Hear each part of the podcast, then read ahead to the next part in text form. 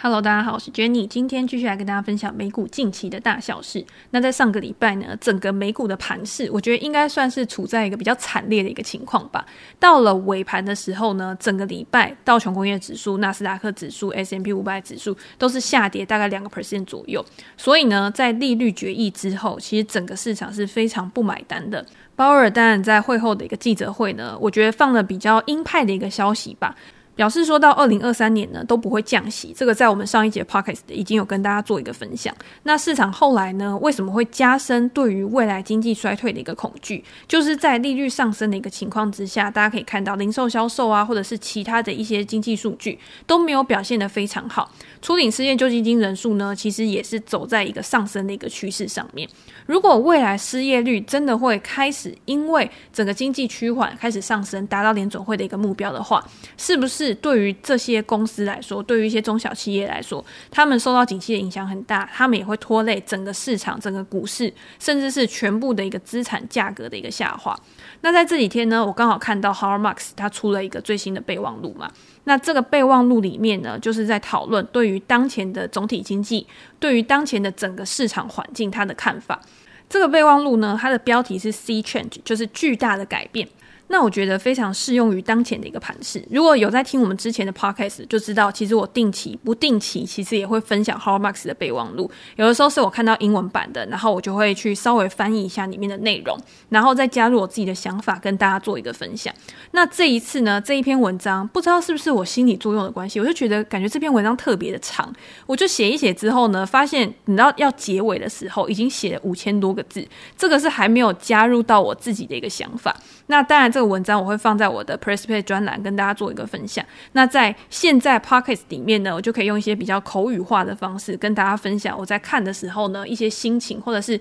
如何套用在当前的一个盘势上面。在 h a r m a x 的最新的备忘录里面呢，他提到的巨变其实就是我们看到的这个样子嘛。我们在过去十几年呢，如果你有经历市场，我觉得至少在我们这一辈啦，在这个市场够久，可能是在零八年以前就进到这个市场的，你就会发现。从我们进入到这个市场开始呢，就是处在一个降息的循环上面。从次贷危机、金融海啸爆发之后呢，因为要挽救整个实体经济的一个状况嘛，所以包括降息啊、QE 啊，都是不断的撒钱，不断的让整个市场充斥着非常宽松的一些银弹，然后让整个资产的价格呢被推升。所以你在这一段时间呢，不管你今天是买股票、买房地产，或者是买各式的资产，其实都应该是赚得非常饱的那一种。但是呢，大家也会发现，到了疫情之后呢，整个市场的环境好像已经改变了。没有变的是，今天联准会用同一套的方法，他用无限 QE 的方式去拯救整个市场的经济，让当时呢整个已经完全停滞静止的经济呢，突然又充满了活力，充满了活水。然后整个供应链的问题，因为需求被刺激到了，但是供给不足，所以呢，通膨也开始逐渐的一个上升。这一次呢，就是 h o r m a x 认为它巨变的一个开始。他说，在他过去五十三年的投资生涯中啊，他只记得哦有两次真正的巨变。你看，在他这么长的一个投资生涯里面，他认为真的会去扭转现况、扭转当前情势的，其实是非常稀少，用手指头就可以数得出来了。他也认为说，这一次或许是第三次的一个开始。其实看到一开始这一段啊，大家应该就会有一点恐惧感了嘛。因为我们知道过去十几年就是一个股市、债市的一个大多头，可是呢，到了今年，股票、债券都是历史的一个大回档，它的一个跌幅都已经创下了历史记录了。如果现在真的是一个巨变，那未来我们是不是会真的迈向一个投资的黑暗期？Howard Marks 在过去呢，他就是一直用 memo 去输出他自己的想法嘛，去跟市场分享说他对于当前市况的一个看法。也是因为他在这个市场够久，所以他写的东西呢是非常具有参考价值的。他历经了那么多次的市场循环，从他在一九六九年进入到这个投资行业，这个在我们之前的分享的时候也有分享过。他基本上呢，都会一直告诉大家说，在他那个时候，你要去投资股票市场啊。所有的人其实都在追捧漂亮五十这些股票，这些股票呢就是当时的明星成长股。然后呢，这些投资人他就把他所有的钱都集中投资在这些成长股上面。可是事后证明哦，市场认为的这些高品质然后非常好的公司，其实它并不等于是一个安全，并不等于是一个成功的投资。如果你在当时候你去买入这些漂亮五十的股票，持有到一九七四年，投资人将损失。超过百分之九十的一个本金。这个也符合 h a r m a x 以前在书里面讲的。他说，一个好投资啊，你应该是要买的好，而不是买好公司。买的好就是你要以一个合理的价格，甚至是以一个被低估的价格来买进，才会为你带来很好的一个报酬。那在此同时呢，因为它进入到市场之后，债券市场在那个当下呢，也同样的被抛售，像是穆迪评级 B 级以下的，或者是一些非投资等级以下的一个债券啊，通常都因为规定的关系，所以某一些特定的金融机构呢，它不让你去买这些非投资等级的一个债券。当这些需求减少的时候呢，是不是债券价格它就会持续的下跌？这些高收益债券，也就是所谓的垃圾债啦，在当时呢是没有人要买的，乏人问津的。但是到了一九七零年中期呢，那个时候，现在大家应该也蛮熟悉的，就 Michael Milken，他就是带起了一波债券投资的一个高潮嘛。怎么说呢？就是他发现，如果今天债券它提供的利息够高，也就是它提供给你的报酬够高的话，可以去弥补这些不良债券、高收益债、垃圾债的这些违约风险。因为投资垃圾债最怕的就是公司倒闭了，你本金、你利息都拿不回来。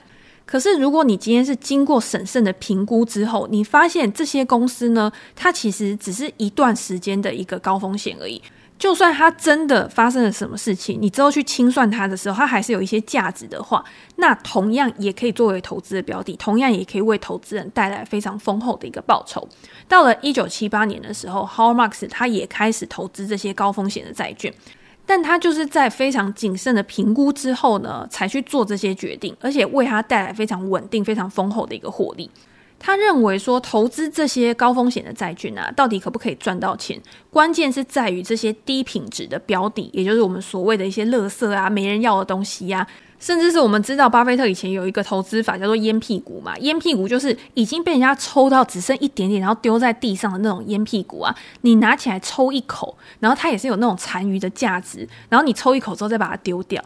这就表示说，如果今天呢，不一样的资产，你用不一样的方式去衡量它，你投资的目的不一样的话，其实你也会有不一样的行动跟决策。Howard Marks 认为说，这些不良债券如果它可以提供的风险报酬比足够高的话，也就是它可以为你带来的潜在报酬是可以去弥补你所承受的风险的话，那这个东西就可以投资。以前呢，很多的投资经理人他认为说，我只要买安全的东西，我只要买低风险的东西。但是呢，因为这个不良债券的投资开始兴起了，开始蔚为一个风潮。投资人他当然也可以有更多元的选择去做资金的一个配置嘛。Howard Marks 他补充哦，他说，当他第一次涉足到这个债券的领域的时候啊，美国的高收益债券规模大概就是二十亿美元，但是现在呢，已经变成一点二万亿，也就是一点二兆美元的一个市场规模，是非常非常大的。债券市场其实是一个非常大，然后流通性也非常好的一个市场，所以今天债券的交易呢，其实就会去主导、去影响整个市场的一个变化。过去很多的公司啊，他如果遇到一些问题、遇到一些状况的时候呢，他可能就只能静静的等待一个更大的公司看上他，然后把它收购，去改变这些小公司的命运。但是呢，如果今天这些公司它可以透过发行债券来筹资，比较小的公司它可能倒闭的风险比较高啊，失败的风险比较高，但是呢，它可以提供更优渥的利率给投资人的话，这些小型的公司它也可以透过发债去扭转它一个战局，它可能也可以处在一个比较强势的一方，然后去并吞别人嘛。所以呢，这也促成了很多的杠杆收购啊、私募股权业的一个兴起。好，那 Howard Marks 也强调，这样的一个市场的一个变化呢，这其实也是一种投资风格形态的一个转换吧。它其实不只是关乎于说高收益债。私募股权这些市场的一个发展，而是在这个过程当中，投资人的心理它是怎么样的一个变化的？投资人他在投资这些高收益债券的时候啊，他们会认为说，他们不一定真的要很严格的去避免风险这件事情，也就是完全的一个风险趋避者，而是我们应该要去思考，我们要怎么样采取一些主动的方式，我们要怎么样去衡量风险跟报酬的比率，用聪明的承担风险来获利。所以你今天你只要可以找到一个风险报酬比足够高、足够好的，比如说你可能要承担的风险大概就是十个 percent 好了，可是你未来的潜在获利呢，可能可以有二十个 percent、三十个 percent 的时候，那你要不要去做这一笔投资？可是如果今天我们承担的风险是十个 percent，但是呢，潜在的最大获利只有五个 percent 好了，那你还会去做这一笔交易吗？如果是我，我就不会嘛，因为我最多就只能赚五个 percent，但是我输的话，我可能要输掉十个 percent，这样子完全就是一个不划算的投资啊。他认为说，每一个进到这个市场里面的人啊，都一定要先有这样子的一个认知架构。你一定要先知道风险是什么，你一定要知道风险报酬比是什么，你才可以有办法做出好的决定。甚至是你把这样的一个概念啊，套用在后来的任何的投资资产上。所以后来呢，除了不良债之外，可能包括不动产抵押债券啊、结构债啊、私募股权啊、私募信贷这些，这些其实都是用同一套投资哲学在运作的嘛。好。那现在呢，我们知道了这个概念之后呢，我们要怎么样去用这个概念套用在现在的投资市场上面？在当时呢，大家如果回归到以前一九七零年代好了，那个时候总体经济也面临很大的改变，也面临到很大的一个问题哦。一九七三到一九七四，OPEC 石油禁运开始。当时呢，也是导致了每桶油价从二十四美元上升到六十五美元，在短短的一个时间之内。所以这么短的时间之内，油价突然的剧烈上涨，也导致很多的产品的成本暴增。其实跟现在有点像吧，通膨之火呢，就这样子瞬间被点燃了。那那个时候呢，美国的私人部门在一九七零年代，他们是比较团结的，他们会有很多的协议啊，包括去自动调整生活的一个成本。所以当通膨上升的时候，导致薪资的上涨，薪资上涨呢，又导致通膨又在恶化，然后恶化了之后呢，薪资又在更上涨，就变成我们之前讲的薪资螺旋嘛，也变成一种恶性的一个循环。所以那个时候通膨是非常非常严重的。一九七二年的时候，那个时候 CPI 消费者物价指数达到三点二个 percent，还没有怎么样。到了一九七四年的时候呢，直接从三点二个 percent 喷到十一个 percent 的高峰。再后来呢，当然有稍微降下来，但是到了一九七九年的时候，五年之后又再度攀升到十一个 percent。一九八零年甚至到十三点五个 percent。所以我们现在看到通膨呢，来到了一个历史高点。这也是为什么联准会非常致力于去降低通膨的一个因素。在一九七九年的时候，Volcker 他上任了联准会主席，他就是在做这件事情，他就是致力于降低通膨，他把利率升到二十个 percent 左右，然后迫使通膨呢，在一九八三年的时候再降温到三点二个 percent。那 Volcker 他在成功的降低通货膨胀之后呢，在往后几年呢，这个利率并没有很快的就下滑，他那时候呢还是维持在一个高个位数的一个水准，直到了一九九零年代的中期才降到了中个位数的一个水准。这样子的一个改变呢，也掀起了，也迎来了，就是后续呢四十年以来，我们都可以看到整个利率的水准啊是维持在一个下降的环境里面。这个是 Howard Marks 认为他看到的第二次巨变。所以大家可以去看这四十年以来呢，其实利率就是不断的走低的一个状况。利率走低会带来什么样的一个影响？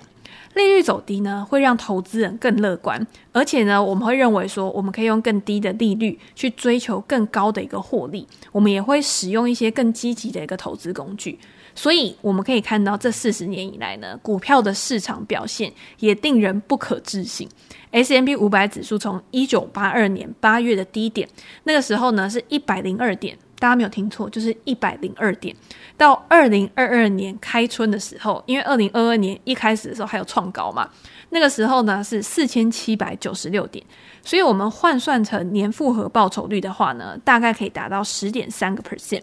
这一段时间呢，如果大家有参与到这个市场，不管你是在什么时候上车的，应该都是可以赚到钱的一个状况。所以在这一段的时间呢，投资人是非常幸运的。但是现在有没有可能情况又有了另外一个改变呢？这个也是这一篇文章里面要讲的嘛。但是呢，我们还没有讲完，因为我们刚刚讲嘛，这四十年以来呢，利率都是处在一个长期下滑的一个状况。除了利率的下跌之外呢，还有没有其他的因素？因为股票的大多头难道就只有利率的因素去推升吗？难道没有别的吗？当然，包括了美国的经济高速成长。然后所有的公司呢，它的表现都是超乎预期的，盈余可能也持续的成长啊。然后这些公司长大茁壮，发展成基业长青的一个企业。在这一段时间呢，科技、生产力、管理技术的一个进步，再加上全球化的一个推动，才可以让股票市场就是有这种一加一大于二的一个效果，可以有这么长期的一个断大多头。可是呢，Howard Marks 也认为。在这段大多头里面呢，利率还是占了一个主导的地位。比如说，一九七零年的时候，Howard Marks 他去向一家芝加哥的银行申请贷款，那个时候的利率是怎么算的？就是你的 prime 利率再加上四分之三，就是它在基准利率再往上加就对，就像我们现在去银行贷款一样。它这个 prime 利率呢，就是银行可以提供给他最好的客户，譬如说你的信用啊、条件啊都非常好的时候，它可以提供给你一个优惠条件。到了一九八零年十二月的时候呢，这个贷款利率哦上升到二十二点二五个 percent，大家没有听错，就是二十二个 percent 以上。可是到了四十年之后呢，利率已经降到了二点二五个 percent。马克思他可以用十年期固定利率二点二五个 percent 借到贷款，他觉得是一件非常不可思议的事情，因为从二十二个 percent 降到二两个 percent 左右，其实是一段非常大的一个差距嘛，你就可以知道这一段时间利率真的就是处在一个一直持续下滑。那利率对于市场有什么影响呢？其实这个我们在之前也跟大家分享过很多。降息呢，可以去降低消费者的信贷成本，也可以去降低企业在投资啊、购买设备啊，或者是他买存货的成本。当他们的成本降低的时候，是不是就激励他们有更多消费、更多投资的一个欲望？那有更多的消费跟投资，当然可以加速经济成长的一个表现嘛。所以今天降息、降低利率，其实就是在向借款人去提供补贴。我们可以想想看嘛，你今天如果买房子，然后政府补贴你什么青年优惠房贷啊，什么优惠利率啊，你是不是会更想要借钱？你是不是更想要买房？所以这个就是去推升资产价格的一个很重要的一个因素。那以估值的角度来看呢，低利率当然也是提高了资产的内在价值嘛，因为通常这个价值呢，我们都是用折现率来计算的。低利率还有一个很重要的，它去压低了每一个投资市场上面投资人的预期报酬率。当我们觉得我们的预期报酬率，我们要求的报酬率降低的时候，我们是不是就愿意付出更高的价格去购买这些资产？像债券市场就是一个很好的例子啊，因为每一个人都知道嘛，利率跟债券的价格它其实是反向关系的。当利率越低的时候呢，我们就会知道债券价格会上涨，我们也会付出更多的钱去购买债券。好，那低利率呢，推升了这么多资产的一个价格，它会创造一种叫做财富效应的东西，让我们觉得呢，我们好像变得更有钱了。那我们又会更愿意去消费，更愿意去支出。那最重要、最重要的是，这一段时间呢，每一个人他都有可能去买资产，但是呢，你是用什么样的方式去买资产的？你杠杆有没有开？你开的大还是小？在这种利率下滑的环境之中啊，你动用的杠杆越大的投资人赚的越多。那这是不是会有一点不公平呢？老实说，确实有可能会加大财富差距的一个可能性嘛。所以 Howard Marks 呢，他在最后他又从这一点就是杠杆的部分呢去做一个延伸。他就用一个例子来比喻，他说，比如说一个投资人，他分析了一家公司好了，他认为他可以在这一笔投资上面呢，创造每年十个 percent 的一个报酬率，所以他就要开始去投资啊。那他这一笔钱里面呢，他有百分之二十五的自有资金，可是其他百分之七十五的资金呢，他都是用借来的。那贷款的利率呢是八个 percent。好，我们现在知道了，如果今天呢行情顺势发展的话，我今天投资里面有四分之三嘛。我是花了八八个 percent 的一个成本去赚到这个十个 percent 的利率，然后我其他只有四分之一的自有资金呢，那我就可以把整体的一个报酬率提高到十六个 percent。那如果今天利率更低的话，比如说很多的银行都抢着要借钱给他，然后呢贷款利率就从八个 percent 降到七个 percent 的话，那他就可以把整个报酬率提高到十九个 percent。那利率如果再持续的下滑的话，因为这个你借款有可能会有到期的时间，那到期了之后，你如果要去展延啊，你如果要去转贷啊，那可以用更低的利率，假设是五个 percent 好了，那你又可以再把这一笔投资的报酬率提高到二十五个 percent，所以你就可以知道，当利率越低，然后你杠杆又开得越大的时候，基本上呢，这就是一笔非常好的一个交易，可以为你带来非常丰厚的一个报酬，因为你用小小的本金，你就可以赚到更多的钱。所以大家是不是也常常在过去，如果你今天有买房买车的话，啊很多那种银行人员就说：“诶，你就直接把贷款开到满。”反正就是贷好贷满之后，钱呢就是越来越薄，利率就是越来越低。那你今天呢，只要你有稳定的现金流进来，可以去还款的话，你干嘛要用那么多自有资金？你这些自有资金可以拿去再投资。你在股票市场呢，如果你今天可以赚到七个 percent 的话，利率才两个 percent 而已，你中间这五个 percent 就是赚到的。你常常会听到这样子的一个话术，或者是一些人在告诉你要怎么样去做投资理财啊。只要在低利率的环境之下，你可以找到。高于借款利率的一个报酬率的资产，那当然你就可以从这个中间呢去获取利差带来的一个收益嘛。可是呢，天底下真的有这么美好的事情吗？就是这样的情况真的可以一直持续的延续下去？其中有没有一些什么风险是我们忽略到的？上述的一个我们刚刚讲的例子呢，其实就是忽略了现在就是处在一个利率的下降周期。所以在这段时间之内呢，其实是有放大这种投资效果、放大杠杆收益的一个结果。比如说，好了，我觉得它里面举一个例子，我觉得真的非常贴切。大家都有坐过飞机，大家都有出过国嘛。然后你在进机场的时候，是不是就会有那个自动的步道？比如说，你今天提很重的东西的时候，你就在那个自动步道上。你即便是你没有在动好了，你没有在走路，但是呢，那个自动步道也会持续的前进，然后让你可以持续去省力就对了。那如果你今天你还有余力的话，你再往前走，那那你的速度其实就是你原本走路的速度，再加上这个自动步道的一个速度，它就会让你更快速的一个前进。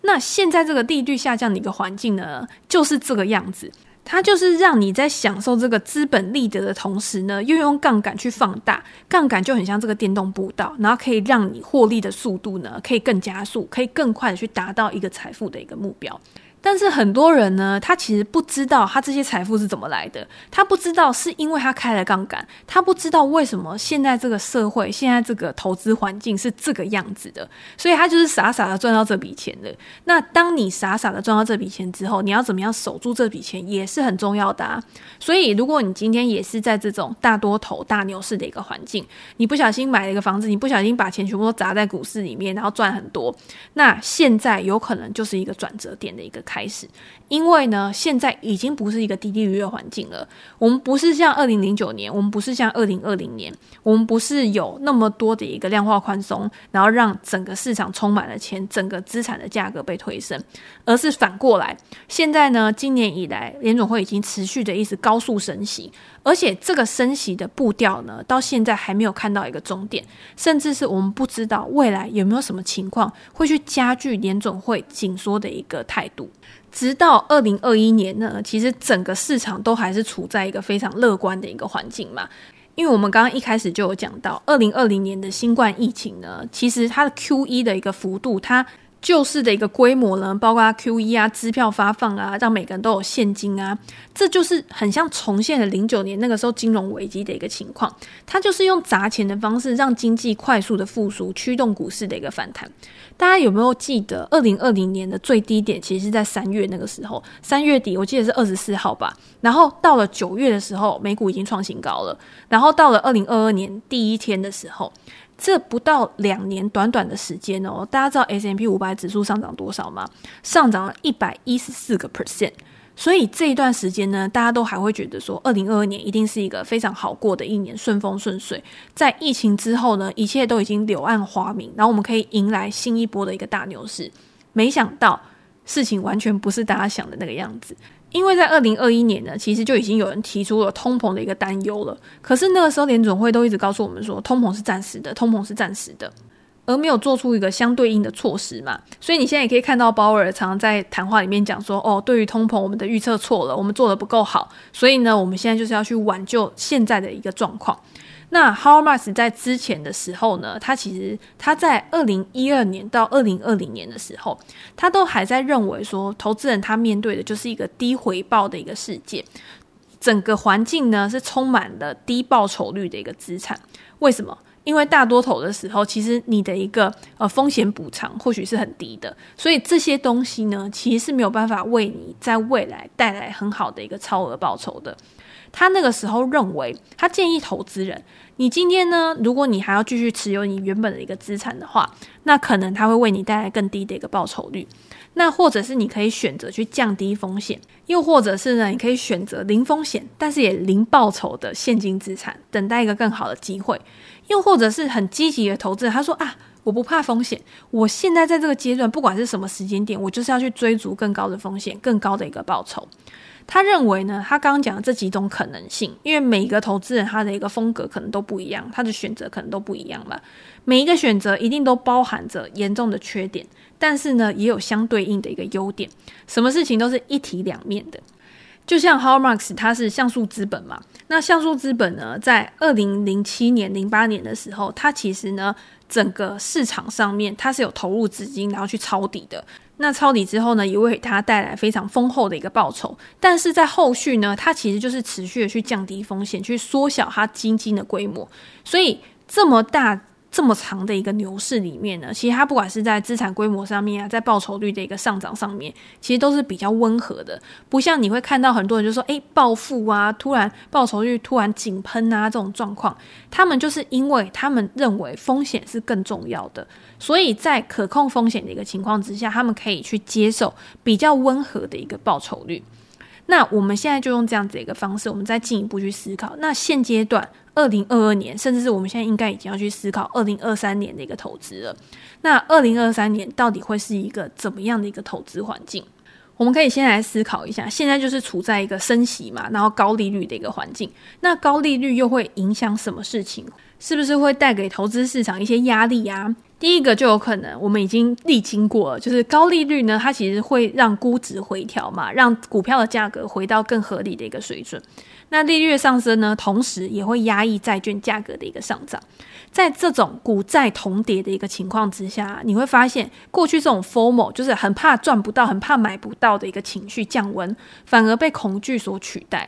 那在整个空头市场里面呢，我们也会发现，二零二零年到二零二一年表现最好的科技股啊、软体股、高速成长股、SPAC 啊、加密货币啊，在这段时间它的表现是更差的。另外呢，战争的因素，像这种外生的因素啊，也会导致市场更混乱、更恐慌。同时呢，也因为战争的关系，他们也加剧了通膨的一个压力嘛。在这种紧缩的货币政策之下呢，其实就是会去抑制经济成长。然后投资人呢，他又很关注说，联总会现在这样子，他是不是没有办法达到一个软着陆的一个目标，导致经济衰退？在经济衰退的一个预期之下，所有的产业、各行各业，包括个人，好了，它都会越来越保守。所以你也会发现，很多之前 SPAC 公司啊，或者是你今天想要去上市啊、融资的公司，它在未来呢，其实会越来越困难去融资到他想要的一个资金。他想要去扩展，其实也一定会更困难嘛，因为你原本你想要的资金。因为在市场非常宽松，然后对于风险承受度非常高的一个情况之下，我们是非常愿意把钱投入到一些高风险的一个资产上。但是现在在这种升息的环境之下呢，每一个人都想未来会经济衰退，我要保守支出，那我当然不可能把我的钱去投到一些高风险的一个标的上面。包括个人、金融机构，其实也是很多的金融机构呢。原本承诺说要为一些收购啊、合并啊去提供资金，结果现在发现这些贷款呢，或者是他们很难去找到相对应的一个交易，最后呢就会变成这些金融机构账上的一个损失。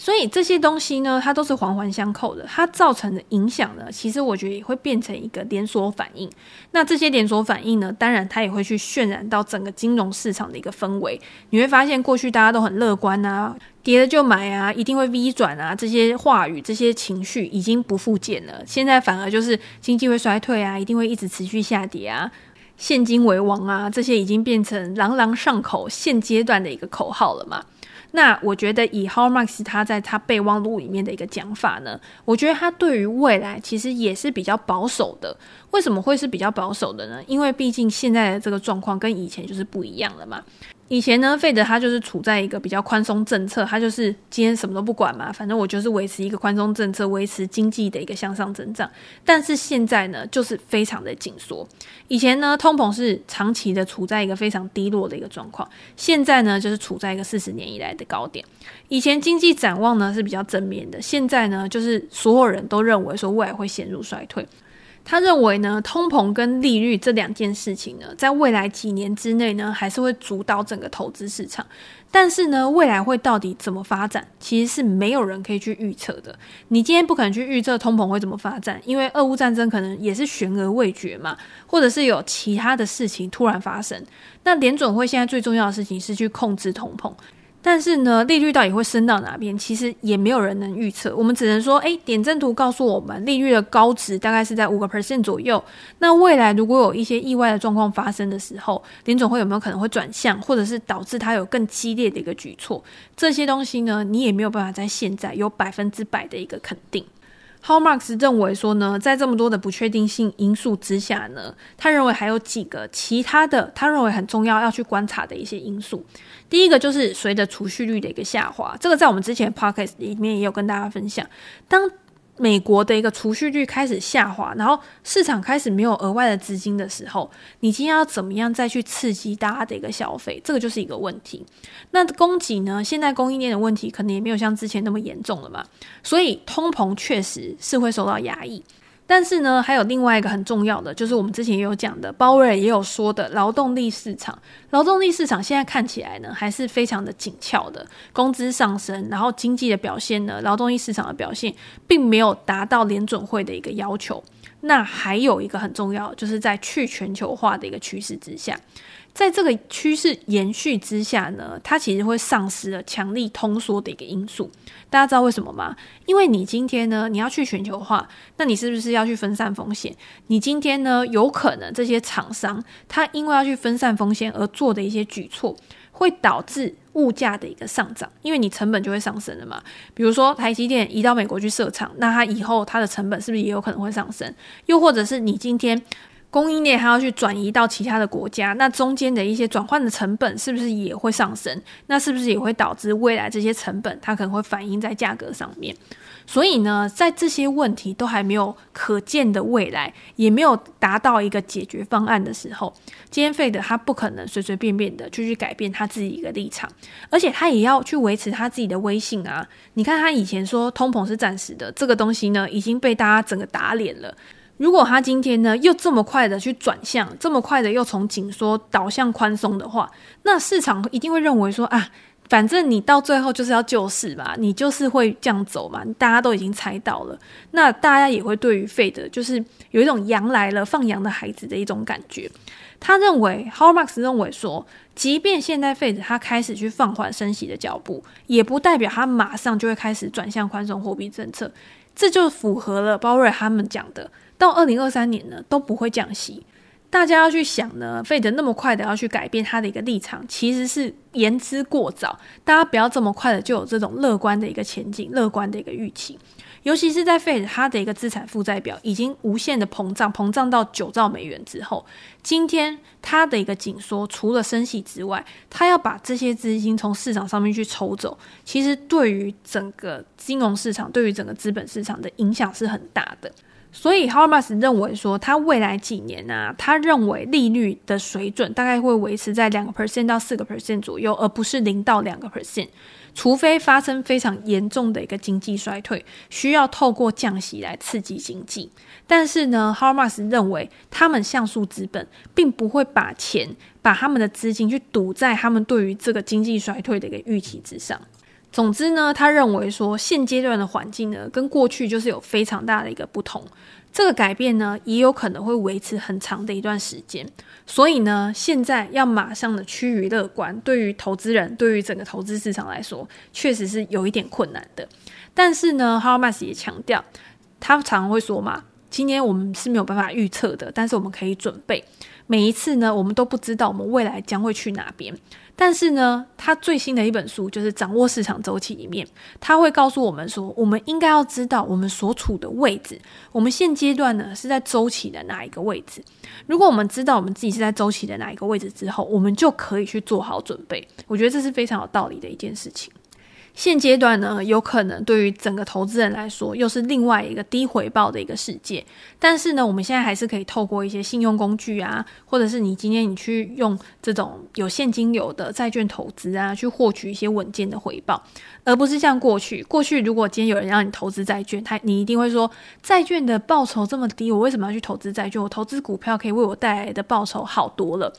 可是呢，在未来这一段时间，我们有可能不能只仰赖这种高风险高报酬的一个资产，而是将我们的资金呢去做更平衡或是更好的一个配置。现在呢，如果你可以找到一个好的机会，可以有这种稳定的报酬，或许对于当下的一个市场环境是更好的。那当然，我们之前有跟大家分享过，如果你今天要投资债券啊，或者是你要去做股债配置的时候，你可以选择哪样的一个资产，或者是呢，就算你想要投资在股票市场上面，现阶段呢，比较稳定获利的公司，或者是有支付股息的公司，一定会比那些比较投机性的公司来得好。如果我们呢，可以透过这种价值投资的一个概念、一个哲学呢，去评估一家公司，它到底它的一个内在价值，它到底一个实际合理的一个价格区间是在哪边？我觉得在现阶段呢，确实有很多好的公司，它可能估值就是已经回调到一个你如果以一个长期投资来看很合理的一个位置。那我觉得分批去投入资金，其实也是一种不错的策略。只是呢，现阶段最重要一件事情就是耐心跟坚持。在高利率的环境之下呢，就是要打压投机这件事情。如果你还是用非常侥幸、非常投机的心理去看待投资这件事情的话，或许呢，在未来几年就不会有那么优异的一个表现。那也提供给大家做一个参考。那如果大家想要看全文的话，我也会把链接放在资讯栏。那如果大家有任何问题或者想要了解的主题的话，也欢迎留言给我评价。我们在之后 Podcast 可以再拿出来做讨论。那今天就先到这边喽，拜拜。